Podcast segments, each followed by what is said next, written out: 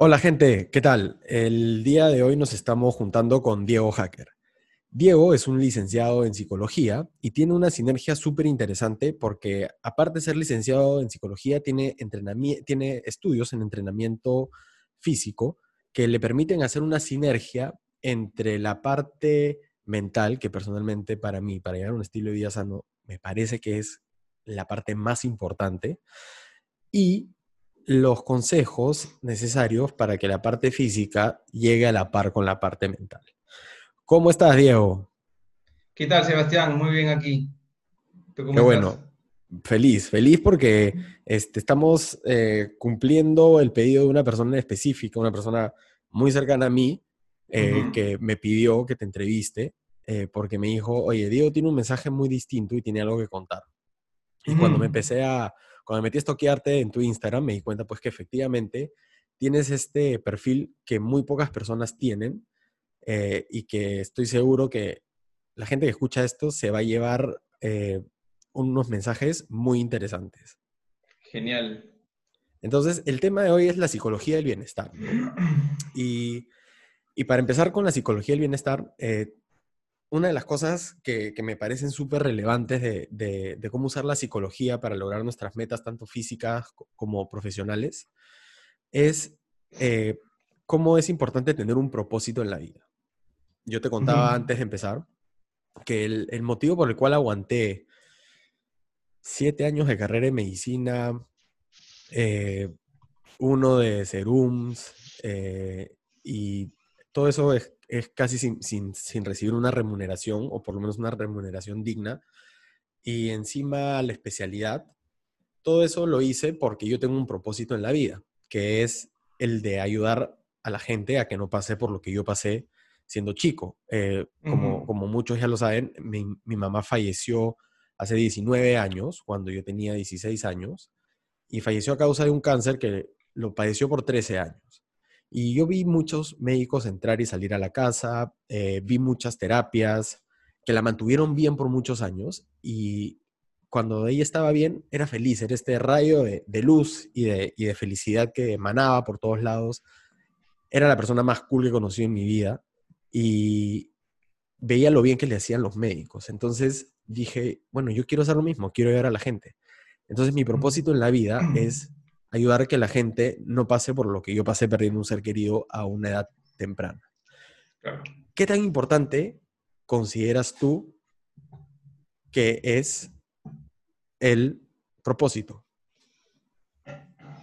La verdad es que es súper importante para llevar tu vida, ¿no? Em, muchas personas sufren actualmente porque justamente van como que en un piloto automático eh, se mueven a la empresa que eh, van a la empresa que más les pagan, no importa cuántas horas eso le demande, no importa si realmente se, se sienten cómodos trabajando en ello. Entonces, eh, y bueno, en gran parte porque no, no conocen su propósito y muchas personas ni siquiera saben que hay un propósito, ¿no? Que, que pueden seguir. Simplemente muchos han adoptado esta creencia de nuestros padres o abuelos de terminar de estudiar, entrar a una empresa y dedicarte prácticamente toda tu vida a trabajar en esa empresa porque tienes que tener un ingreso seguro, eh, una jubilación segura, un seguro de salud, eh, pero no se dan cuenta que realmente el estrés que están teniendo todos los días es en gran parte a esto. Em, y por ejemplo, yo veo personas que de, de, nuestra edad, ¿no? Que dicen, odio estar en este trabajo, digamos, me gusta el marketing, pero no me gusta el marketing en este sector, sino yo quisiera hacer marketing este, en este otro sector, pero no se mueven de sector porque obviamente, bueno, primero tienen miedo al cambio, eh, de ahí dicen, no, me están pagando bien aquí, pero si eso si les es difícil concebir cambiarse de empresa, con mayor razón les va a ser difícil concebir dejar el mundo dependiente, si se puede llamar así, eh, bueno, siempre y cuando quieran hacerlo, ¿no? Hay personas que realmente pueden seguir su propósito en una empresa, ¿no? Seguir tu propósito no es sinónimo de ser independiente, emprendedor y renunciar, pero lo más probable es que vaya por ese camino, digamos, los médicos, ¿no? Muy, bien tú lo has dicho, muchos tienen como propósito salvar vidas, ayudar a las personas, pero quizás hay médicos que se sienten bien en una clínica y hay otros médicos que quisieran tener su clínica. Entonces, siguen siguiendo su propósito, pero de manera independiente.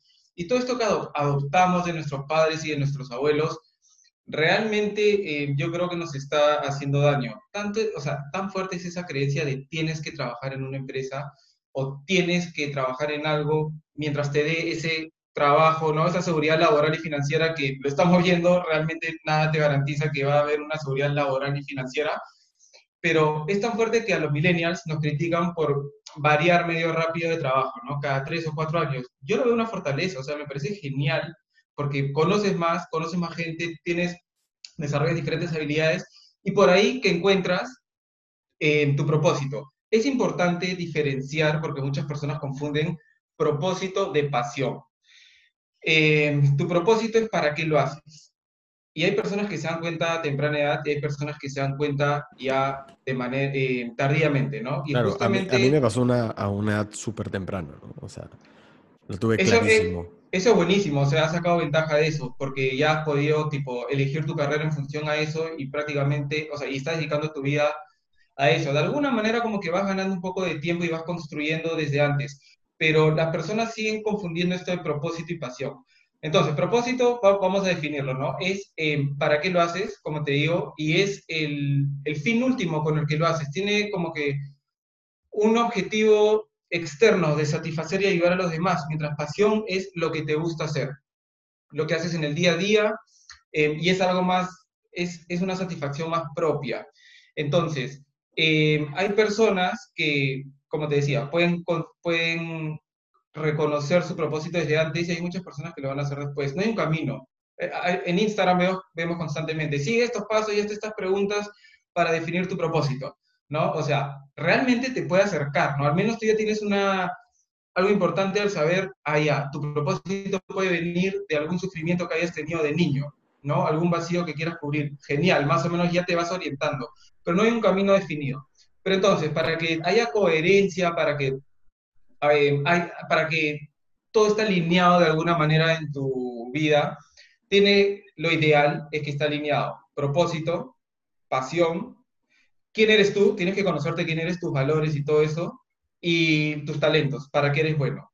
Si consigues alinear esos cuatro factores, genial. Las probabilidades de sufrimiento en tu vida, o sea, son muy bajas y más bien hay una gran tendencia a que sigas tu plan de vida y que vivas eh, de manera feliz, ¿no? Siguiendo que contribuyes.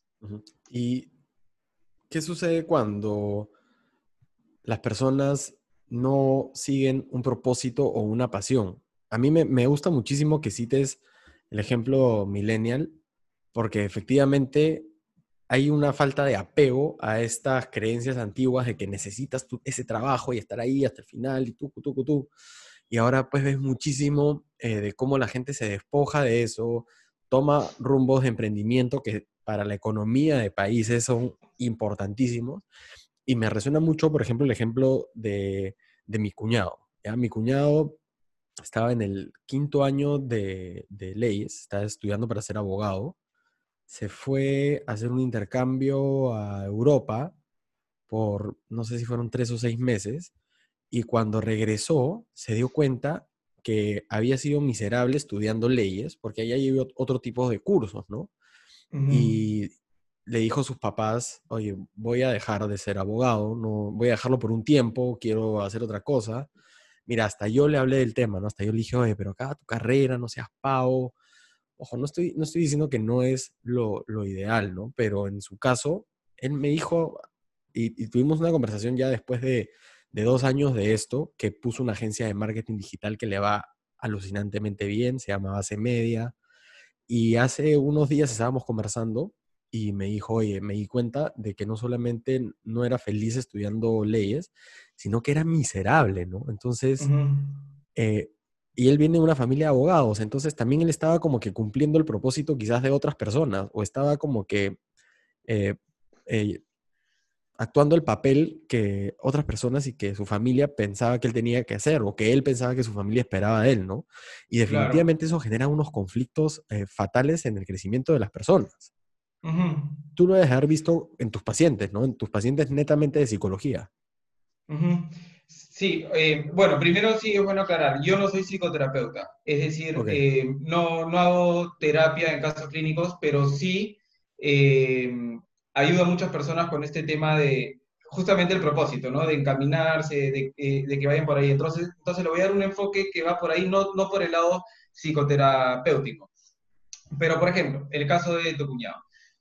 muchas personas caen en lo mismo, ¿no? Entonces terminan la carrera Muchos están iniciando una segunda carrera porque tienen que hacerlo, no porque quieren hacerlo, y apenas están terminando e inclusive antes de terminar ya están empezando una maestría. Cuando con poca experiencia quizás no le van a sacar mucho provecho eh, y quizás pasa lo que bien mencionas con tu cuñado, ¿no? De pronto se dan cuenta que no es lo que ellos querían porque todo va muy rápido, muy pronto. En el peor de los casos, lo que va a pasar es que van a perder mucha plata, Tiempo no, no lo llamaría así porque dos años como que tampoco es que, wow, cuánto tiempo han, perdido en la vida, eh, pero plata, ¿cierto? Pueden perder mucha plata. No obstante, quizás, toma, siguiendo con el ejemplo de tu cuñado, necesitó de eso para encontrar realmente lo que quería hacer. O sea, le puede sacar ventaja a eso. Eh, probablemente si no hubiera tenido esa experiencia, en ese momento no hubiera dicho, derecho no es lo mío, o sea, no, no se hubiera lanzado tan rápido a seguir con su agencia de marketing digital o lo que fuera, y no se hubiera dado cuenta tan rápido que está siguiendo eh, acuerdos sociales o familiares en vez de lo que realmente él quiere.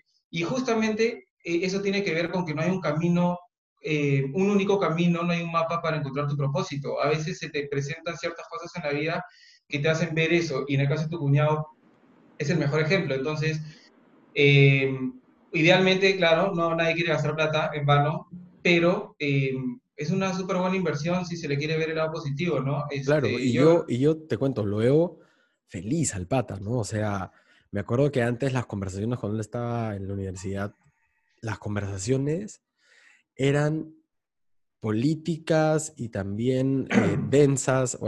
yo soy, soy médico también, pues este, las cosas que te puedo hablar de, de, mi carrera a veces pueden ser medias densas o muy técnicas, pero al pata le faltaba ese brillo, ¿no? Que ahora pues es una chispita mariposa, ¿no? Entonces... Es que es tal cual lo que tú dices. Ya, esa es una de las primeras señales también que estás eh, trabajando acorde a tu propósito, también a tu pasión, pero hay que diferenciarlo. Ahorita estamos hablando de propósito, ¿no?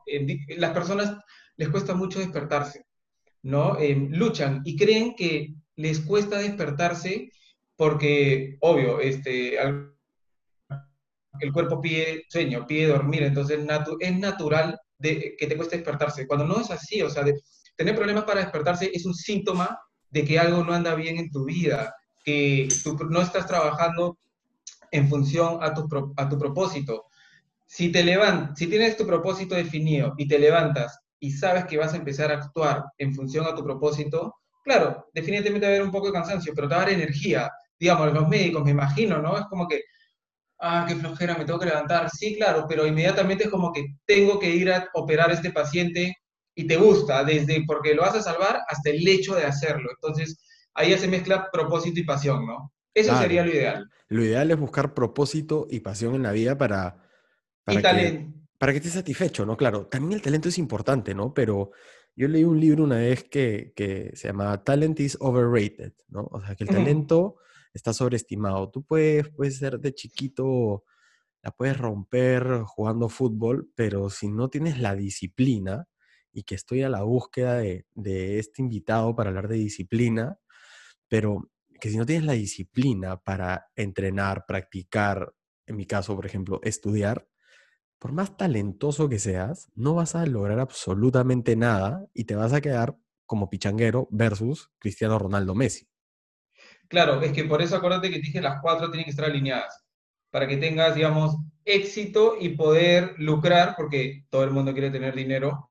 Por supuesto. Eh, haciendo, cumpliendo tu propósito. Lamentablemente, otra creencia de nuestros padres o abuelos quizás es que no puedes, no es fácil o no se puede vivir de lo que te gusta, ¿no? Es, de chiquito a veces, a veces lo mencionamos y hasta recibimos burlas o risas como respuesta. Quiero ser astronauta. Escucha, qué bien se van a reír de ti, mientras habrá muchos pocos que se lo reforzaron y les hicieron creer que sí es posible Y siempre, y siempre cuando alinearon estas cuatro cosas, propósito, pasión, talentos y conocer quién eres tú, tus valores, entonces, no, o sea, no hay pierde. En ese caso, creo que no hay pierde. Quizás en el caso del futbolista tenía el talento, pero por ahí que le faltaban otras cosas, ¿no? Como tú dices, la disciplina, y eso ya tiene que ver también con quién eres y tu pasión, si realmente lo disfrutabas haciendo todo el tiempo o no, y ese tipo de cosas. Y lo, y lo paja es que ahora, efectivamente, bueno, yo, yo, creo que quizás siempre, ¿no? Pero era más fácil que nunca, es más fácil que nunca eh,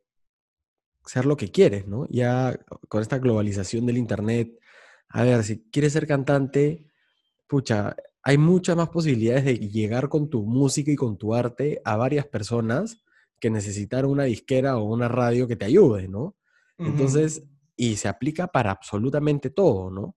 Yo quiero Claro. llegar a ayudar a gente, ya no tengo pues que esperar el one-on-one de sentarme en cada consulta para ayudar, sino puedo hacer esto y llegar con un solo video a 1500, 3000, 5000 personas y estar ayudando de esa manera, lo cual a mí personalmente me nutre y me hace venir feliz a grabar contigo. Hay una contraparte de esto, ¿no? Que es eh, la coherencia, que no es una contraparte, sino creo que es algo que tenemos que reforzar eh, y empezar a, a adquirir. Yo la primera vez que escuché sobre coherencia eh, fue hace mucho tiempo en, en una, en una misa que me invitaron y me sorprendió porque eh, el, el cura en esta misa habló sobre la coherencia y lo importante que es ser coherente con tu día a día. Y a mí se me vino a la cabeza el ejemplo del médico este que le dice a su paciente, este, fumar te va a matar, ¿no? Y fuma. O, Claro. o- o el ejemplo que vi que tú usaste en una story, que era como que no puedes estar diciendo a la gente, "Oye, te prohíbo las gaseosas si tú consumes gaseosas. Y en medicina es fuertazo ese ejemplo porque nosotros los médicos somos los que, los que pues debemos de ser eh, el, el ejemplo de la salud y tú ves a los médicos en un salón, los juntas para una clase y tenemos el estilo de vida más sedentario, estamos acostumbrados a estar sentados en las clases y luego a ver parados o atendiendo consultas sentados. No tenemos, no tenemos tiempo, porque todos tenemos tiempo para practicar deporte y caemos como moscas con enfermedades como la de ahorita del COVID por no estar preparados para luchar contra ella, ¿no? Ujú. ¿Cómo ves eh, el tema de la coherencia y, y cómo tú recomendarías a la gente eh, analizarse? Yo sé que no haces psicoanálisis, pero estás mucho más preparado que yo para hacerlo. ¿Cómo ves a la gente practicando la coherencia en su vida? Mm, Ya, a ver, mira, tomando el ejemplo de, lo- de los médicos que dices, eh, es cierto, ¿no? Este, la- dicen, dan recomendaciones porque teóricamente saben lo que saludablemente deben hacer las personas, pero ellos no lo hacen.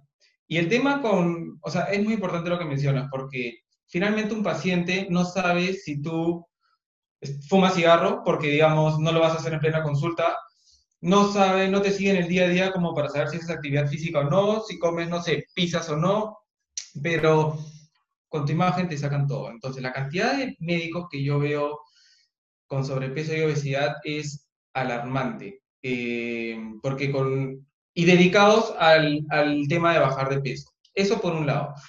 Por otro Eso, lado, eso es, es alucinante, ¿no? Y, y, a ver, con, con- citando ejemplos, ¿no? Eh, hay uno que sale pues en todos los programas de televisión y, a- y tiene su propio programa de televisión en señal abierta, donde te reta con su balanza. Y a mí me parece un conchudo, porque el pata es el ejemplo claro de lo que es el sobrepeso y la obesidad. claro, claro. Entonces, ¿dónde está Y la es muy fácil, ahí? Y es muy fácil ampararse en que tengo hipotiroidismo. No voy a Escúchame. decir, Exacto. ¿ah? No, no, sí, sí, por favor. Me está- estaba sea, cogiendo un poco de no- hate, pero voy a bajarle. Ah, no voy a decir que hay ciertas enfermedades o condiciones que pueden quizás hacer un poco más difícil el proceso de bajada, ¿no? Así como de subida. Hay gente que quiere subir y quizás tiene, no sé, este, hipertiroidismo o no sé, alguna otra condición y se le va a complicar, ¿no es cierto? Pero es, es que ese no es, quizás creo, espero no equivocarme, que es el mismo médico que yo escuché decir algo así, ¿no? Porque justamente es endocrinólogo y bueno, claro, es fácil utilizar la cantidad de argumentos para tener sobrepeso excusas, victimizaciones, que no le va a gustar a muchas personas esta palabra, pero es así, es enorme. O sea, nadie está diciendo que es fácil porque, ocha, no debe ser nada fácil, pero tienes que actuar. O sea, y, esto tiene que ver con la coherencia, para entrar un poco a ese tema. Para hablar de la coherencia tenemos que tomar el lado contrario, que es la disonancia, ¿no? Este, los psicólogos, quizás los médicos también, la verdad que ahí no sé, pero están muy familiarizados también con ese tema de la disonancia. Entonces, para entender esto tenemos que saber que eh, anatómicamente hay un cerebro, pero funcionalmente adentro hay dos, cerebro consciente y cerebro inconsciente. El cerebro inconsciente domina, según los expertos, entre el 90 y el 95% de tu día. Hábitos, creencias, todo lo que haces es casi en automático, porque el cerebro ahorra energía haciendo cosas en automático. Y está el cerebro consciente, que es justamente el intencional, el que te hace decir, voy a ser más saludable, voy a dejar el cigarro, voy a, voy a empezar a entrenar, voy a bajar de peso, pero el inconsciente te dice, ah, ah, o sea, di todo lo que quieras, pero tus hábitos son estos, tus creencias son estas, este, tú sabes que sí, ok, quieres bajar de peso, pero no debes gastar energía. Tú sabes que eso te va a implicar salir de tu zona de confort. Tú sabes que ya fallaste antes, así que ni lo intentes. No, no me vas a hacer, o sea, es un lenguaje este, difícil de entenderlo, ¿no? Porque uno dice todo pasa adentro, pero sea una relación así. Entonces, cuando el cerebro consciente está en desacuerdo con el inconsciente, ahí se da la disonancia. Cuando están en acuerdo, se da la coherencia. Entonces, un ejemplo clarísimo de disonancia. Voy a bajar de peso, pero nunca has trabajado en la parte psicológica, por eso critico tanto la fórmula del 80% y 20%. Nunca has trabajado la parte psicológica, tus pensamientos y tus creencias en función a, ser saludable, a bajar de peso. Por lo tanto, va a haber una disonancia siempre. Y lamentablemente, el cerebro inconsciente siempre va a mandar. Porque es el que ha estado ahí por millones de años durante la evolución. El, cerebro consciente, el neocórtex, todo esto ha aparecido después. Entonces, para tu cerebro todo se trata de ayudarte a sobrevivir. ¿Y cómo sobrevives? Ahorrando energía, no gastándola, haciendo ejercicio gastas energía, este, almacenando energía, o sea, comiendo bastante, teniendo miedo, porque el miedo te permite, este, nos ha permitido sobrevivir antes, y otras cosas más que en la sociedad moderna de hoy, eh, o sea, nuestro cerebro inconsciente sería como que, escúchame, ¿qué me estás pidiendo hacer? Yo no estoy hecho para esto. Entonces, eso viene a ser la disonancia. ¿Se puede trabajar?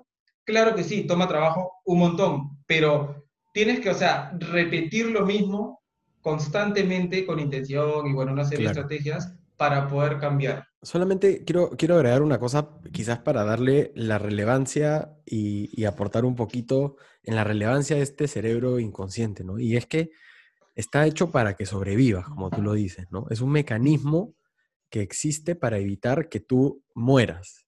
Y Correcto. trabaja de muchísimas formas. Por ejemplo, es el que genera una respuesta adrenérgica que hace que tú o huyas o luches. Hay gente que tiene una tendencia a luchar, hay gente que tiene una tendencia a huir. Y esta disonancia que mencionas, esta, esta falta de coherencia, por así decirlo, es esta que te genera conflictos y los conflictos terminan trayendo abuso de sustancias, depresión, ansiedad, gente que come en exceso, gente que juega en exceso. Eh, y esa disonancia tiene una forma de tratarse, ¿correcto? Esa disonancia tiene una forma de, ser em, tratada y de ser, bueno, nunca la vas a poder curar porque estás hablando de que no es una enfermedad. Es simplemente un conflicto que se tiene que, es como un nudo que se tiene que desenredar, ¿no? Piensa en tus headphones todos enredados. Claro, o sea, son patrones literalmente neurológicos, o sea, que se han grabado en las conexiones del cerebro y que no se van a borrar, pero sí van a bajar su intensidad, su carga.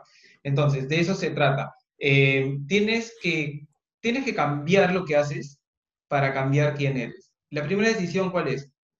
Tienes que definir quién quieres ser, ¿no? ¿Qué identidad nueva tienes que tener?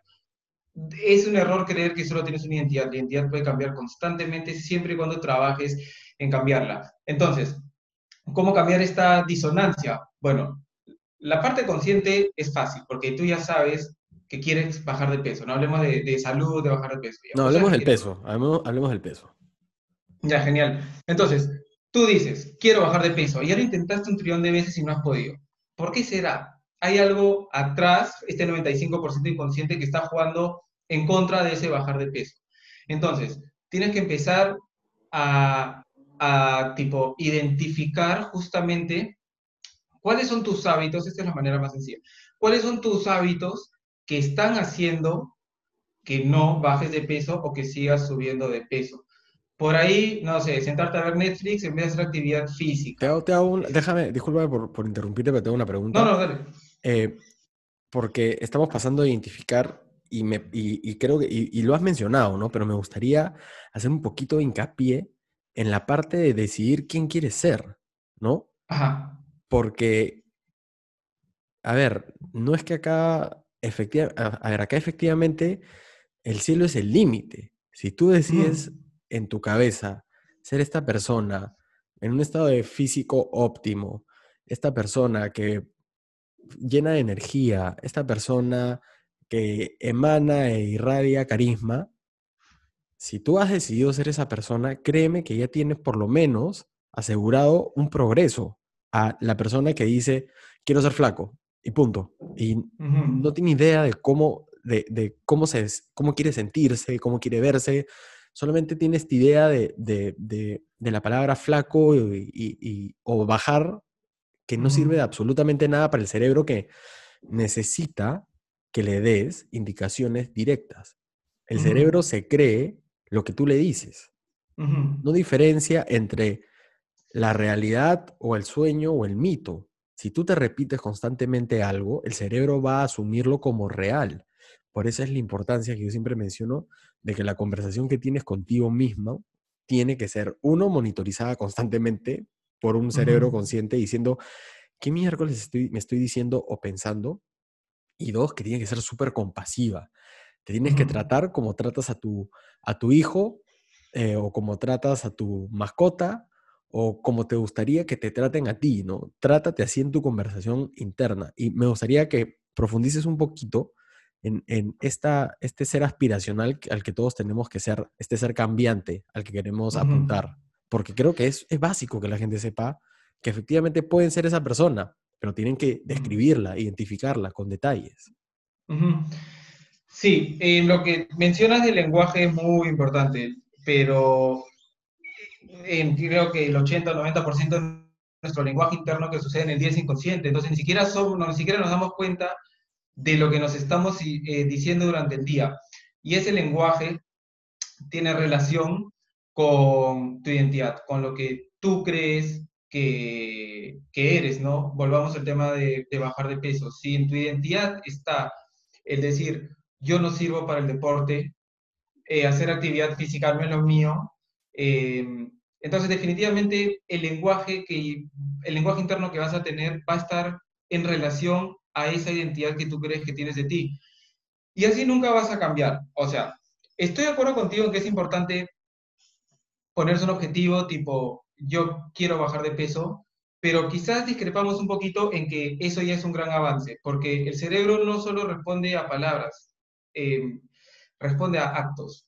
O sea, el cerebro es de hacer, los hábitos. Los hábitos, bueno, como piensas también es un hábito, ¿no? La manera que piensas es un hábito, pero en función a lo que haces, vas a construir tu identidad. Eh, James Clear, es no, no sé si lo has escuchado, pero él se dedica a estudiar todo el tema de los hábitos. Entonces él te dice, la idea no es decir quiero escribir un libro, la idea es convertirte en un escritor, adoptar la identidad de un escritor. La idea no es quiero entrenar, quiero entrenar, la idea es convertirte en una persona que hace actividad física.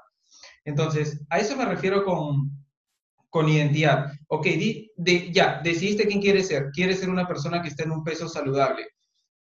Y es, es primera vez que lo dices, porque si lo vienes diciendo todo el tiempo, ya no basta con las palabras. Ahora lo tienes que acompañar de actos. Pero una vez que lo dijiste, hay dos preguntas claves. ¿Deseas y estás interesado en ser una persona que va a bajar de peso o estás comprometido a hacerlo? Porque estar interesado es muy sencillo. O sea, vas a hacerlo cuando te provoca, cuando estás motivado, el gran error de, esperar estar motivado, pero no lo vas a, eh, no va a ser permanente en el tiempo. Pero si estás comprometido, eso implica comprometerte, valga la redundancia, a trabajar en tu psicología, cambiar las creencias, tus hábitos, entrenar cuando no te provoca entrenar. Obviamente, no se va a cumplir al 100% el plan porque es irreal, ¿no es cierto? Es natural que el proceso sea así, cíclico y no lineal. Es normal, pero es mejor avanzar un 50% a un 0%. Y cuando uno dice, quiero bajar de peso, la verdad es que quizás esté en un 0 o 5% si es que no va acompañado de actos. Entonces los resultados van a venir con actos. Hay toda una polémica y todo un debate entre si sirve o no decirse yo puedo, yo soy capaz todos los días, la repetición constante, ¿no? Sin necesidad de actos, ese, ese tipo de afirmaciones. Todo parece indicar que eh, hay personas que sí y hay personas que no. Lo que sí todos están de acuerdo es que tiene que haber un cambio de hábitos, ¿no? Y la única manera es justamente em, actuando. las personas están centradas en el resultado final. Quiero bajar 20 kilos, necesito bajar 20 kilos. Y solo están pensando en los 20 kilos. Y se olvidan de los procesos, del sistema, del plan que te va a llevar a los 20 kilos. Cuando lo que se tiene que hacer es, ok, bajé, quiero bajar 20 kilos. Ese es mi objetivo final.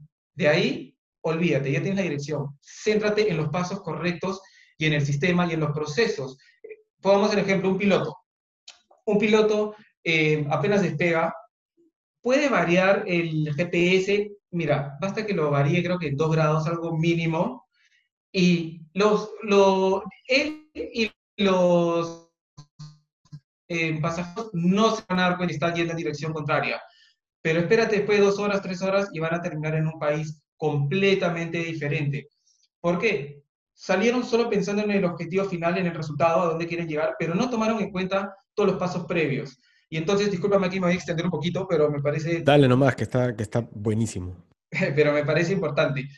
Eh, hay, hay tres niveles de cambios, ya desde los más externos superficiales hasta el más interno, tres capas, como decir una cebolla.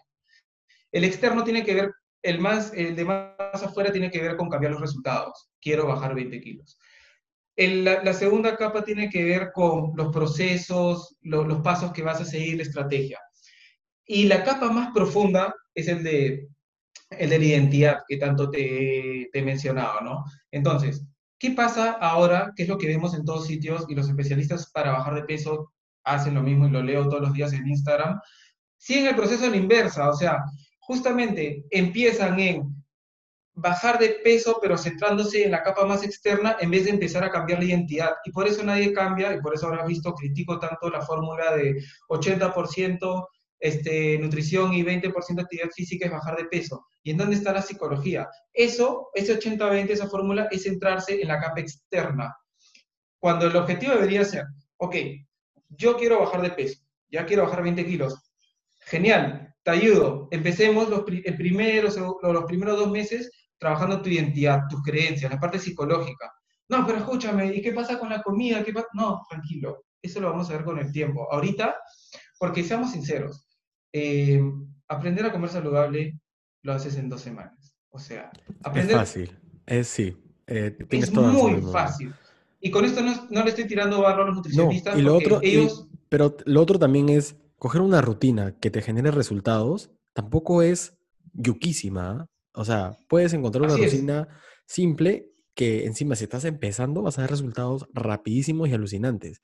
Concuerdo completamente contigo. La parte psicológica, y no solamente para bajar de peso, como lo estás diciendo, ¿no? Es el ejemplo del fumador. O sea, y, antes de entrar a ese ejemplo, y, quiero que sigas porque está buenísimo tu, tu argumento, pero es como que no sirve, o sea, si tú quieres dejar de fumar, lo primero que tienes que decir es que ya no eres un fumador y lo otro es no fumar no prender el cigarro, es la acción, sí, pero previo es la decisión, ¿no? Y eh, concuerdo contigo completamente, o sea, no te sirve de nada que tú definas esta persona que quieres hacer y no siga una acción al respecto. Tiene que seguir una acción y lo más importante, la acción tiene que seguir de inmediato. Sí, tal cual. Eh, y acompañado de la acción tiene que venir, eh, como con todo hábito, ciertas recompensas, ¿no? Ciertos refuerzos de corto plazo, eh, casi, casi inmediatos. Y esto tiene que ver con... Em, el condicionamiento, el condicionamiento. Tienes que seguir la teoría del perrito de Pavlov. Claro, este es más, más operante en el sentido de toma tu recompensa positiva rápida, ¿no? Y, este, y algunas veces una y de, que, y de que no somos perritos, ¿no? Ah, claro. Bueno, cerebralmente tenemos bastante animales, esa es la verdad, y por eso nos cuesta tanto cambiar. Pero, eh, o sea, lo que iba es hacer microconductas, microhábitos. Justamente este autor, James Clear, el que te mencionaba, él lo llama eh, hábitos atómicos. Porque creemos que para bajar 20 kilos o sea, para resultados enormes necesitamos conductas enormes. Cuando no es así, hay que empezar de a poquitos. Vuelvo a lo que dije hace un inicio. Se trata de trabajar primero la psicología, la identidad. Y por ahí que vas a empezar con, oye, tu primera tarea va a ser, toma un vaso con agua todos los días. Pero escúchame, eso no, no me hacer bajar de peso. Tranquilo, estoy trabajando en tus hábitos. Estoy trabajando en tu confianza, que tú sepas que vas a cumplir lo que dices. Y esto te lo digo por experiencia con muchas personas con las que he trabajado, el gran error es que no tienen integridad. ¿A qué me refiero? Voy a empezar el lunes y no empieza. Ya, entonces, ¿qué están haciendo ahí? Están reforzando esta creencia de yo no soy capaz, siguen reforzando la poca confianza que tienen en ellos mismos y así nunca lo van a lograr. Entonces yo, a las personas eh, que entrenaban conmigo, mis clientes, yo les decía, mira, ya no, hasta una persona la semana pasada le he dicho, ya no me digas, por favor, que lo vas a hacer, porque lo vienes diciendo todo el tiempo y eso ya se te hizo un hábito. Es natural que, sea difícil cumplirlo, pero no lo digas. Hazlo cuando estés preparado y si no, regresamos a pasos más simples. Ok, me dijiste que vas a entrenar tres veces a la semana, 40 minutos al día. ¿No puedes hacerlo? Tranqui, bajemos a dos días y quizás 20 minutos. Pero las personas, pues, y, y por eso también critico todo el mundo del fitness y el entrenamiento, ¿no? Porque tienen esta idea que tienen que entrenar una hora y sacarse la remugre para recién bajar de peso, cuando realmente el ejercicio casi no te va a aportar al déficit calórico. El ejercicio tiene un montón de otros beneficios psicológicos, te acelerar el metabolismo, te forma el cuerpo, todo lo que quieras. Pero si estás pensando en un déficit calórico, ándate a la alimentación. Entonces, cada uno cumple su rol, todos trabajan juntos, pero critico la parte de actividad física porque si las personas cambiaran su chip y dijeran, ok, solo me hacía falta entrenar 20 minutos al día, tres veces a la semana, o cinco veces a la semana, pero 20 minutos al día, no necesito terminar trapo que no me puedo sentar durante el día, lo van a hacer. El objetivo va, a pasar a ser salud. Entonces, y van a bajar de peso definitivamente, ¿no? Pero no es, no es porque te estás matando una hora. Entonces, creo que a las personas les falta eh, conocimiento, buena información con respecto a cuáles son los pasos adecuados para ser saludable y bajar de peso. Y dejarse de eh, faltar el respeto, ¿no? Porque cada vez que eh, te fallas a ti mismo, cada vez que dices ya, el lunes empiezo y no lo haces y no te paras y no entrenas, a quien estás destruyendo es a ti mismo. Pero no solamente porque, a ver, estás con estos, con, todas las consecuencias negativas del sedentarismo y del sobrepeso, sino internamente, emocionalmente, te está faltando el respeto de tal manera en el cual no tienes palabra contigo mismo. Me encantó que hayas mencionado la integridad, porque también va mucho de la mano con la coherencia. Y una de las cosas que yo personalmente eh, hago y, los pacientes que, que, he tratado saben, es lo primero que, a lo primero que me dirijo es esta parte emocional, ¿no? A, Escúchame, necesitamos encontrar el dolor que te produce estas cosas que estás haciendo en contra de tu salud. Y es una parte un poco tensa y densa y la gente a veces no le encanta que haya venido para bajar de peso y llega a esta vibración emocional en la cual he tenido gente que hasta derrama un par de lágrimas, pero es vital llegar a ese dolor, porque ese dolor es el que nos va a sacar de la zona de confort, el que va a decir, ya no puedo más, ya basta de hacerme esto a mí mismo. Sí, tal cual. Este, sí, e, es, como lo dices, o sea, eh, las personas justamente fuerzan esta identidad que tienen de yo no sirvo para bajar de peso, yo no sirvo para comer saludable, el estilo de vida saludable no es lo mío, cada vez que dicen voy a hacerlo y no lo cumplen. Em, o sea, están retrocediendo, ¿no? En vez, en vez de avanzar. Y tengo clientes que no, no han tomado bien cuando les he dicho, oye, realmente ya no lo digas. Porque la respuesta a veces lo toman como que mi entrenador no está confiando en mí, no me tienes fe. Bueno, realmente no te tengo fe después de que lo has dicho y no lo has cumplido. Que tengo fe que puedes cambiar eso, claro que sí, pero tienes que hacer algo diferente, porque como lo has, no te tengo fe, si sigues haciendo lo que has venido haciendo. Pero si lo cambias, que yo tengo fe en ti, confío en ti, que sí vas a poder cambiarlo, ahí van a haber cambios diferentes. Y en el mundo del entrenamiento, o sea, por ejemplo, yo he tenido un gimnasio, ¿no? Entonces decirle a alguien, no vendas todos los días, ven dos veces a la semana, primero que no les cuadra, porque es como que, oye, mm, primero, necesito entrenar mucho, ¿no? Eh, ¿Por qué me bajan la llanta? Y lo otro es, mm, ¿qué tal raza? Te estoy pagando para venir todos los días y me dices que venga dos veces a la semana. Claro, se lo ven de tomar fatal. Si se trata de eso, entonces ven tres veces al día si te quieres sacar el máximo provecho a tu plata. Y vas a ver que después de dos semanas ya no vas a seguir entrenando porque... Te van a querer visitar a la clínica. El chip. Y eso, o porque no has cambiado tu chip. Entonces, decídete, ¿no? Entonces, por eso creo que falta ese mensaje de hacerle entender a las personas que el proceso de bajar de, peso se está haciendo a la inversa. Se está empezando con el resultado final cuando se tiene que empezar por la identidad. Y parte de eso es, bueno, cambiar mucha información. y, me, y, me, encanta porque, va, porque va mucho con, esta, con este término que he escuchado de ti, eh, que, yo, que todos, que, que lo, lo, has escuchado también de otras maneras, como empieza a poco, cambios pequeños, pero que tú le dices esta, eh, es una especie de evitar esta sobrecarga, ¿no? Empezar de a poco. Eh, es, una, eh, es una sobrecarga progresiva, ¿no? Y es una sobrecarga progresiva física y mental. Y más o menos también se pinta como esto, ¿no?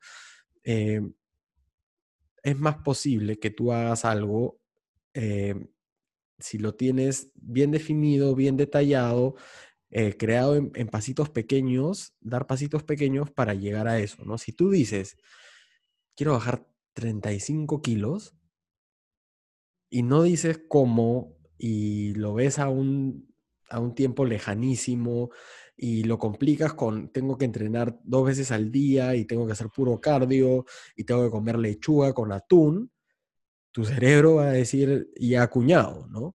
Pero si tú le das, se lo masticas un poquito más y le dices, bueno, ok, son 35 kilos, es un montón, vamos a hacer un buen plan.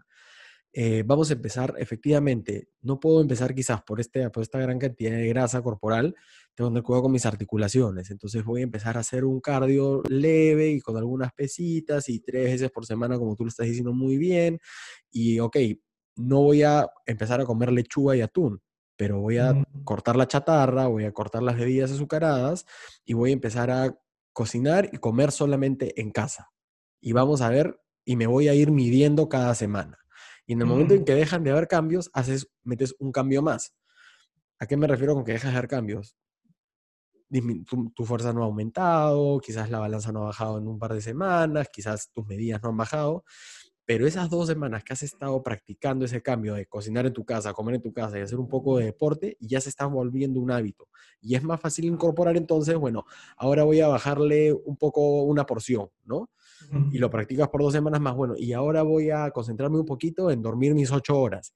Y vas incorporando piezas a este, a este eh, rompecabezas que veías como imposible, pero que cada vez se está volviendo más fácil. Y es esto, ¿no? Esta sobrecarga progresiva de la que tú hablas, que a mí me parece el término fenomenal. Claro, es que justamente te va haciendo más fácil porque vas confiando más en ti, te crees más capaz de poder hacerlo. Es como que, no sé, tienes miedo a hablar en público, al comienzo que te enfrenten a 500 personas te va a ser imposible, pero por ahí que empezaste con dos, te sentiste bien, ah, bueno, subes a 5, de ahí subes a 10, y justamente progresivamente. Entonces, em, cuando uno entrena para ser, entrena, perdón, cuando uno estudia para ser entrenador, em, te enseñan ciertos principios de entrenamiento. Uno de ellos es la sobrecarga progresiva. Ese es un principio de entrenamiento que que todo entrenador debería manejar, pero no, por lo que se ve, no, no siempre lo cumple, pero es tal cual, o sea, no pretendas cargar 20 kilos en una porque te vas a partir la espalda o lo que sea. Empieza con un kilo, ah, ya pudiste hacer 10 repeticiones, no sé, con un kilo, sube a 2, sube a 3. Bueno, los hábitos para bajar de peso o ser saludable es igual, pero no todo es físico, también hay una progresión eh, mental. Tienes que ir de a poquitos, ese ir de a poquitos lo que va a hacer es eh, justamente construir la confianza que tienes en ti mismo de cumplir las cosas y esto tiene que ver con lo que mencionábamos de la identidad y la integridad, cumplir lo que dices y poco a poco te vas a dar cuenta, porque esto significa enfocarte justamente en los procesos y en el sistema y no en el objetivo final, no en el resultado.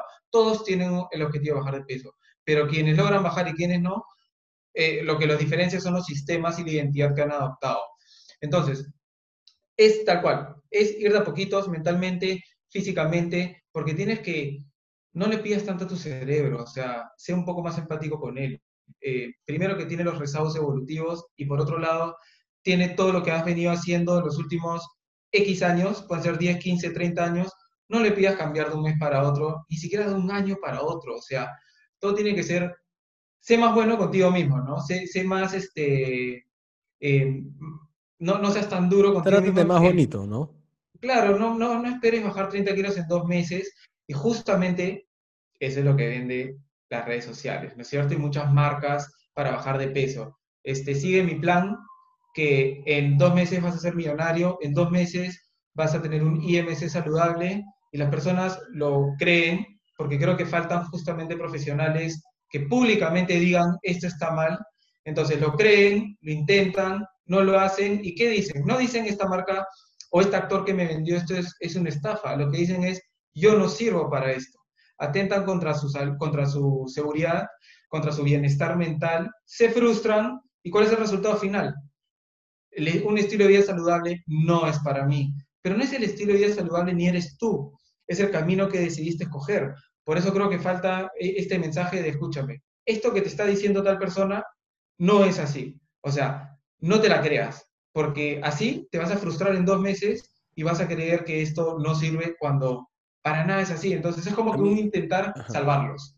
A mí, me, a mí me sorprende muchísimo que la gente o que las personas en general, porque es mala hablar en este, en este término tan general, pero que haya muchas personas que se crea lo que ve en las pantallas, ¿no?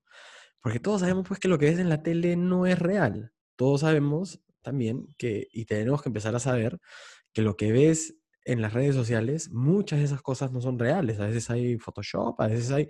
A ver, para que una persona, tú, tú, tú lees un poco las entrevistas de esta gente este, de Hollywood que ya la recontrahizo, ya tienen un huevo de plata, un huevo de fama, son felices, eh, exudan esta felicidad y te dicen, oye, para esa portada de, de la revista Health, eh, tuve que hacer, aparte de, de, mi régimen que ya practico, que es mi hábito, tuve que hacer una dieta espantosa para poder secarme, pararme ahí, tomarme mi foto y ahí regresar a tener un estilo de vida normal, porque hasta eso no es saludable. ¿Y sabes qué es lo que me ha pasado últimamente? Que la gente ahora me está empezando a mandar cuando una persona que considerabas como que es relevante, centrada, empieza a promocionar cosas que son completamente incongruentes e incoherentes con esa persona que tú pensabas. Y me pasó con una periodista deportiva, me lo mandaron hace tres días, a esta periodista deportiva, mandando, no saben lo que me ha salvado esta cuarentena, son estas pastillitas que me quitan el hambre y hacen que queme grasa. Y, yo, y para mí fue como que, aguante, esta persona es una persona universitaria, capacitada, que tiene un huevo de seguidores, que es súper inteligente, súper bonita, está en forma. ¿En qué momento pasó eso, ¿no? y, y, bueno, mi respuesta a la persona que me envió esto fue, pucha, qué pena, o sea, esta persona la tenía acá. Y efectivamente lo que tú dices es eso, ¿no? No es real que un suplemento o que un solo hábito te vaya a llevar a esta quema de grasa y que tu cuerpo se acelera no existe eso, existe poco a poco porque también tienes que mantenerlo, que es ahora a donde se está dirigiendo toda, toda la industria del weight loss, toda la industria de pérdida de peso ahora se dirige, ya no se dirige a bajar de peso rápido, cuál es el mejor método para bajar de peso, cuál te hace bajar de peso más rápido, cuál te hace bajar de peso, de bajar grasa y mantener tu músculo, ya esa no es el, ya no es eso de lo que se conversa o de lo que conversamos en los congresos. Ahora lo que conversamos es ¿Cómo hacemos para que esto se mantenga? ¿Cómo hacemos para evitar este sub y baja, este efecto rebote, este yoyo? Y, y, a mí me, me, me, gusta mucho eh, eh, a veces escuchar a la gente cuando te cuenta su experiencia con, o ya sea un producto, o ya sea con un tipo de deporte específico, o con una dieta específica, que diga esto, ¿no? Pucha, lo tomé por tres meses, o te diga, pucha, lo he estado haciendo cinco meses, este, y a mí se me viene a la cabeza, aguanta, estás contando, ¿no? Estás contando por cuántos días lo estás practicando, por cuánto tiempo llevas practicándolo y estás contando que para dejarlo, o sea, estás llevando la cuenta hasta qué punto soportaste esto para luego soltarlo. ¿Cómo hacemos con ese lenguaje? O sea, es, un tema de afirmaciones. ¿Cómo, ¿Cuál es, el, cuál es eh, la frase que tengo que decir para dejar de contar al punto en el cual lo suelto, ¿no? ¿Cómo, cómo? ¿Hasta qué punto tenemos que, tenemos que seguir contando? O sea, ¿hasta qué punto tenemos que ser conscientes de que quizás no es lo mejor decir, pucha, voy dos semanas de dieta, este, porque eso de estar contando los días significa que en algún momento lo estás contando para soltarlo, ¿no? Para dejarlo. Ya aguanté dos semanas, ¿no? O sea, lo que pasa es que muchas personas, si es que he entendido bien la pregunta, le ponen una, una fecha final. Correcto. Este Llevan la cuenta de cuánto aguantaron este cambio para luego soltarlo. Claro, y aquí regreso a, tengo que mencionarlo mucho porque creo que se trata de eso, a la identidad. Si tu objetivo es cambiar tu identidad con respecto al tema de bajar de peso, a ser saludable, entonces no hay fecha final. No hay tipo, voy a hacer esta dieta por seis meses, este, porque no hay fin, son como los hábitos. Eh, de hecho, van de la mano con los hábitos, tu identidad. No cambias tus hábitos, va, a cambiar tu identidad. Eh, es como que, eh, o sea, no, no, esta creencia rara, ¿no? Los hábitos, ¿cuánto dura un hábito? Este, ¿Cuánto te toma tener un hábito? 30 días, 60 días. Lo último que leí fue el promedio son 100 días. Ah, yo leí 66, ya no era 21, era 66. pero, pero, claro, a lo, que, voy con esto Pero no hay un tiempo. Eh, correcto, en realidad es exactamente eso, ¿no? Estás contando, ¿para qué? Para contarle a alguien, oye, este, yo hice esa dieta por tres meses, ¿ah? Ya, ¿de qué te sirve eso? O sea, vas a regresar o lo inverso, cuando llegas, bajé 10 kilos y fue. O sea, y ahora, ¿qué haces? Bueno, ya, ya fue, ya bajé 10 kilos, ¿no? O sea, no. Si no fue... Exacto. Claro, o sea, si no lo hiciste parte de tu identidad, bajaste esos 10 kilos y como no cambiaste todo el tema de las creencias y los hábitos y el proceso, vas a rebotar. Muy fácilmente es natural subir un par de kilos otra vez y te vas a mantener ahí, ¿no? Pero muchas personas rebotan, ¿por qué? Porque se centraron solamente en cambiar el resultado final. Entonces, como solo están en el resultado final, quieren hacerlo rápido. Ok, está bien, deja de comer, toma verduras una semana y probablemente vas a bajar de peso rápido. Claro, la sopa de cebolla. Ya, tal cual. A ver si lo puedes mantener. Entonces, ¿qué quieres? ¿Solo quieres bajar de kilos para una sesión de fotos o realmente quieres convertirte en una persona saludable? Si quieres convertirte en una persona saludable, entonces, no le ponga fecha de caducidad. Es algo en permanente.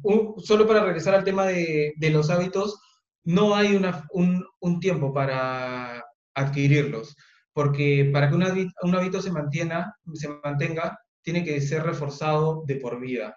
Entonces, no es como que me va a tomar 30 días, 66, 100 o 360 días adquirir este hábito. Y si no, miremos ahorita la mascarilla. Ya las personas tienen todo lo, ya tiene más de 30 o 60 días poniéndose la mascarilla y para la gran mayoría aún no se ha vuelto un hábito, porque no es algo que les llama la atención, ¿no? O sea, los, bueno, ese es todo un tema, otro capítulo, el tema de los hábitos, pero realmente... Em, y que te comprometo para revisarlo, ¿ah? Ah, ya, buenísimo. Sí, sería bueno porque esa es la base justamente, ¿no? De, de, de los cambios, qué hábitos tienes. Ahora, lo que mencionabas de la periodista deportiva, lo veo, me pasa mucho. De pronto veo a una persona y médicos, ¿ah? he visto la semana pasada eh, en Instagram a favor de eh, toda esta idea de bajar de peso, ser saludable, hay que mantenerlo, pero sus posts dicen otra cosa. O se mantienen con la fórmula que te mencioné, o por ahí de pronto recomiendan cierto producto. Entonces yo creo que ahí no tienen bien definido su propósito, el para qué quieren hacer lo que están haciendo. Porque les cayó un buen contrato de una marca y se falta hecho su, objetivo que supuestamente era ayudar. En mi caso es decir la verdad. O sea, ese es mi valor superior. Educar y decir la verdad. Por lo tanto, o sea, a mí hay marcas que me han ofrecido hacer contratos o auspicios y yo les he dicho que no. ¿Por qué? Porque no estoy de acuerdo con eso que están promoviendo. Pero si, si, si dentro de tus valores superiores no está eso, entonces te vas a mover como se mueve la gran mayoría de Insta coaches, ¿no? Todos los, todos los modelos y los actores o que aman el ejercicio y que ahorita son coaches en Instagram de salud, eh, se van a mover en función a la marca que quiere auspiciarlo, porque lo hacen el deporte porque les gusta. Me parece genial, porque igual están ayudando a gente, pero el gran riesgo es que como no conocen, también pueden estar haciendo mucho daño. Entonces, eh, allá, y tú, me, tú, busquemos congruencia. común. Congruencia, pero ¿cuál es el tema? Eh, ¿Y por qué yo critico tanto a mucha gente no le gusta? Eh, decirle a una persona, oye, si no has estudiado para esto, no, no subas haciendo ejercicios, porque pueden hacer daño, o sea, realmente pueden hacer daño dando indicaciones que creen que está bien porque las personas entrenar es saludable. Para ellos no importa qué tipo de entrenamiento es porque no conocen, o sea, están en todo su derecho de simplemente seguir lo que ven porque ejercicio es ejercicio. Y, veo que muchos médicos caen en esto, ¿no? Yo tenía una clienta que empezó a entrenar conmigo de, cerca de 55 años y yo le dije, si quieres empezar a entrenar conmigo, necesito la aprobación de tu cardiólogo y necesito la aprobación del fisioterapeuta. Yo trabajaba con el fisioterapeuta, lo conozco, así que sé, o sea, nos comunicamos muy bien. Con el cardiólogo no, yo no conocía al cardiólogo de toda la vida de esta persona. Bueno, eh, fue al cardiólogo y yo le mandé la nota específica, ¿no? Eh, no, perdón, fue sin avisarme y el cardiólogo le dijo, pero por supuesto, tienes que hacer actividad física, anda a entrenar. Ah, genial. Viene y me dijo, tengo el permiso del cardiólogo. Entonces le dije, ¿Te ha preguntado a qué intensidad te entrenas conmigo? ¿Te ha preguntado si hay saltos? ¿Te ha preguntado esto lo otro? No, me dijo que puedo hacer actividad física. Bueno, porfa, regresa con esta cartita, dice la cartita, que él autorice, que, o sea, que está apta para entrenar por intervalos de alta intensidad, que este, requiere mantener la frecuencia cardíaca al 80, 90%, bla, bla, bla. Regresó con la cartita. Eh, el médico le dijo sí, pero bueno, no, no por periodos tan elevados. ¿Eso qué quiere decir? Que al inicio, el cardiólogo simplemente le dijo sí, o sea, esta persona podría estar preguntándole por nadar, por yoga o por CrossFit, ¿me entiendes? Entonces, ahí también necesitamos la ayuda de, los médicos porque deben conocer un poco más de las modalidades del entrenamiento. No me queda la menor duda que saben los riesgos de sobreestresar a los sistemas, o sea, lo saben más que los entrenadores de todas maneras, pero no, les falta conocer un poco las modalidades, eh, entonces. Claro, los tipos, los tipos de deporte, los tipos de deporte que hay y las opciones que hay y qué es lo que puede pasar. Pero ahí también. ¿Qué implica? Yo tengo, yo tengo, yo tengo quizás eh, un, punto de vista un poco distinto, porque creo que lo que, lo que lograste ahí, que, que fue un poco también paltear al médico, porque le estás pidiendo que dé completa. Eh, que, que ceda su permiso completo a que esta persona haga un entrenamiento que pueda ser completamente, eh, que pueda terminar siendo peligroso, ¿no? Y lo que yo personalmente hago y creo que, que es lo que se debe hacer es efectivamente preguntar, oye, ¿tienes alguna lesión? ¿Tienes algún problema? Si te dice sí, no, mira, tengo un problema en la rodilla y ahí dices, ok, tengo que buscar un poquito de menos impacto en la rodilla, por lo menos hasta que pierda la cantidad de peso necesaria para que esas rodillas no estén cargando un exceso de 30 kilos, ¿no? En el caso, por ejemplo, del corazón, que es perfecto, pero también eh, hay médicos, y esto es alucinante, pero hay cardiólogos que le dicen a sus pacientes que no pueden cargar pesas porque es hipertenso, ¿no? Y la hipertensión, y se ha demostrado que la capacidad cardiovascular aumenta y se, y se convierte en una capacidad eh, cardiovascular mucho más complaciente cuando se entrena con pesas. Claro se tiene que preguntar, oye, ¿tienes algún tipo de arritmia? Oye, eh, efectivamente, ¿tienes eh, quizás hipertensión? ¿Hay alguna cardiopatía? Pero se pregunta por antecedentes. Y en lo que sí te doy por completo es que, claro, no se está preguntando esto. Se está diciendo, efectivamente, haz esto, pero no se está preguntando, no se está viendo a quién es a quien se le está mandando esto. Se le está diciendo simplemente haz pero no, no, todos pueden hacer lo mismo. Influye la edad, influye el sexo, em, influye, a ver, es como que yo... Tu nivel de estrés día a día. Yo deporte con mi esposa y el día de hoy estuvimos eh, haciendo una rutina de unas chicas que ella sigue en YouTube. Porque fue rápido, porque, ok, le dije, ya, ok, hagamos. Estoy tratando también de como de compartir un poco con ella los momentos en los cuales hacemos deporte para también tener ese tipo de, de, relación, eh, reforzar esa, esa parte de la relación. Entonces eran estos ejercicios que ella hace con unas pesas pues de 2 kilos, 3 kilos, 4 kilos, eh, tenían un movimiento, por ejemplo, de rodilla, que es un movimiento cruzado que te destruye los ligamentos cruzados de la rodilla y ya se ha demostrado. Pero estas entrenadoras lo estaban haciendo. Yo obviamente no, le hice, no lo hice y le dije, oye, gorda, no hagas ese, eso, es peligroso. Y ella solita va, va modificando, ¿no? Entonces, eso es súper importante. Sí, claro. Este, ya, mira, tomando ese ejemplo que tú dices. Entonces, digamos que yo agarro y sal, o sea, posteo, eh, tengan cuidado con seguir a este canal de YouTube porque está haciendo movimientos que pueden valorarle las rodillas, ¿no es cierto? ¿Quién es el malo ahí? Para la mayoría, yo. O sea, yo soy el que estoy equivocado, no estas chicas. Por más que ellas no hayan estudiado actividad física, entrenamiento, y yo sí. ¿Por qué? Porque las personas se identifican, ¿no? Tienen un vínculo emocional con las marcas y con las actrices y con las modelos. Entonces, eh, se van a apoyar más en alguien que les diga, escúchame, yo confío en ti, que yo, yo sé que tú puedes, que lo vas a lograr, que eso vemos todo el tiempo, y no me importa si te rompes las articulaciones, yo confío en ti, pero es una persona que le diga, anda a pocos, o sea, que le baje las revoluciones, ¿no? Es como que, escúchame, esta persona me, me está motivando, me está diciendo que yo puedo, y la otra persona me está bajando las revoluciones, me voy a ir con la que, no, no me importa si por ahí está mal, yo me voy con esa persona cosa que no necesariamente ves en personas de 40 a 45 años para arriba. Son personas más responsables con su salud, ya tienen ciertos dolores algunos, están muy estresados. Entonces, usualmente el objetivo del entrenamiento es salud. Cuando yo he entrenado a personas 40 a 45 años para arriba, lo primero que me dicen es, a mí ni me mates, ¿ah? a mí nada que tírate al piso, yo, yo solo quiero sentirme mejor, tener más energía, ser más saludable. o sea, me encanta ese objetivo, me encanta esa gente, porque son más, más conscientes em, justamente de eso, ¿no? Y bueno, por eso tampoco estoy a favor de hacer los entrenamientos masivos, porque no sabes quién te sigue. O sea, tu esposa te tiene a ti al costado que eres médico y tú agarras y le dices, esto puede, no, puede, podría lesionarte.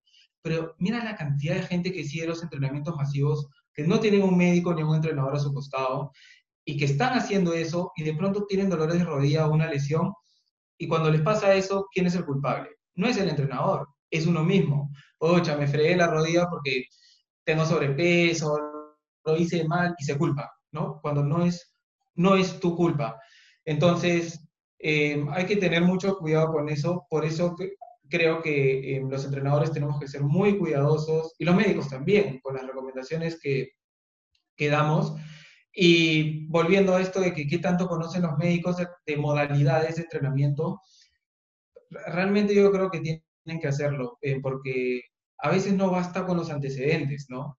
Eh, sino hay que entrar mucho al detalle. Usualmente, y me ha pasado con clientes, o sea, le dicen, mira, no hagas esto, pero haz entrenamiento funcional. ¿Y qué hacen los gimnasios ahora? Para ellos todo es entrenamiento funcional, porque eso es marquetero. Entonces, pueden tener sesiones de CrossFit súper intensas, agresivas, de alto impacto, y es entrenamiento funcional. Y esta persona que su médico le dijo, haz algo suave, entrena funcionalmente, se va a ir a ese sitio porque simplemente vio la publicidad, entrenamiento funcional. Entonces, ¿qué podría hacer el médico? Mira, entrena de manera funcional, pero que conozca qué es entrenar funcionalmente. Y ahí, y lo ideal sería aliarse con entrenadores o con centros de entrenamiento, cosa que los médicos más o menos podrían saber, mira, en este centro ya te sacan la mugre, este centro es más para principiantes, este centro es no sé qué, este, y ahí van a conocer un poco más de cómo es la, cómo es los detalles de los tipos de entrenamiento. Lo mismo, sal a correr, estás muy estresado, tienes que salir a correr. ¿Cuánto? ¿Dos kilómetros? ¿Cinco kilómetros? ¿Tengo que pisar con el talón? ¿Cómo tengo que mover los brazos? ¿Qué zapatillas uso? ¿Cómo sé cuál es mi pisada? No, Escúchame, ahí, ahí hay una básica que es este. No puede ser que la gente, que no se le enseñe a, las personas a cómo deben de levantar las pesas del piso. La lesión mm. más común es la de la columna por levantar las pesas del piso. Y no te estoy hablando de 20 kilos, sino no, no, no. todos los días levantando 3, 3 kilos del piso en cada mancuerna te puedes destruir la columna y puede ser que eso sea lo que no te permita regresar a tu rutina de deporte. Hay una técnica para levantar una pesa del piso y se tiene que seguir, porque esa es la técnica que te va a permitir poder seguir haciendo deporte. Mira, yo estoy de acuerdo completamente contigo. ¿no? Eh, yo sí considero que los antecedentes son importantes, incluso eh, son uno de los pilares de la historia clínica. Tú no puedes tener una historia clínica sin preguntar antecedentes y tú no puedes tampoco indicarle a una persona que haga una, algún tipo de, terapia con deporte sin evaluar eh, qué tipo de deporte le estás mandando, ¿no? Ahora, hay muchos médicos que se mueren de miedo en decirte, oye, anda a hacer deporte, porque de ahí van a vas a regresar a su consultorio y decirlo de me lesioné, ¿no? Entonces siempre es bueno dar indicaciones. Por eso es que la natación es el deporte por elección de muchos médicos que, por ejemplo, yo veo mucha columna de muchos médicos que están en traumatología. ¿Por qué? Porque no hay resistencia contra la gravedad, hay flotas y hace que tus articulaciones no sufran tanto el impacto creado por la gravedad pero no es suficiente solamente la natación, ¿no? Eso sí tiene que ser complementado siempre por un, ejercicio o un entrenamiento de resistencia, de fuerza que involucre pesas. Las pesas son la mm. fuente de la juventud. Tal cual. Oye, escúchame. Este, qué buena conversación. Eh, tenemos que repetirla porque tenemos que hablar de hábitos. Tenemos que repetirla porque me parece que tú, tu sinergia entre entrenamiento y psicología es una de las cosas eh, más interesantes que puedes estar escuchando en redes sociales. Eh, ¿Dónde te pueden encontrar, Diego? Gracias. En Instagram estoy como eh, Diego Hacker. Para que veas que soy, soy tampoco redes sociales, tampoco sí, Instagram. Cholo, tienes que, tienes que reducir eso. Ah, es como Diego, Hacker, Diego Hacker Welders. Sí, es que en verdad lo utilizo como un medio, pero como no, que no, para la próxima, no dependo tanto de las redes. Pon la dirección de tu casa. DiegoHackerPsicólogo.wellness. Ya, gigante. Pero bueno, decían a Diego para aprender un poco de esta sinergia entre, entre deporte y psicología. Y, bueno, Diego, si en algún momento quieres este, contarle a la gente que está sacando un programa o, o algún cambio que se está viendo, o efectivamente quieres simplemente hablar de psicología un rato, por favor cuenta conmigo para hacerlo por acá. Buenísimo. Gracias, Sebastián. En verdad, gracias por este espacio y en verdad te felicito por lo que estás haciendo porque realmente va a ayudar a las personas a que sean más saludables y que tengan un mejor mensaje eh, sobre la salud física y mental.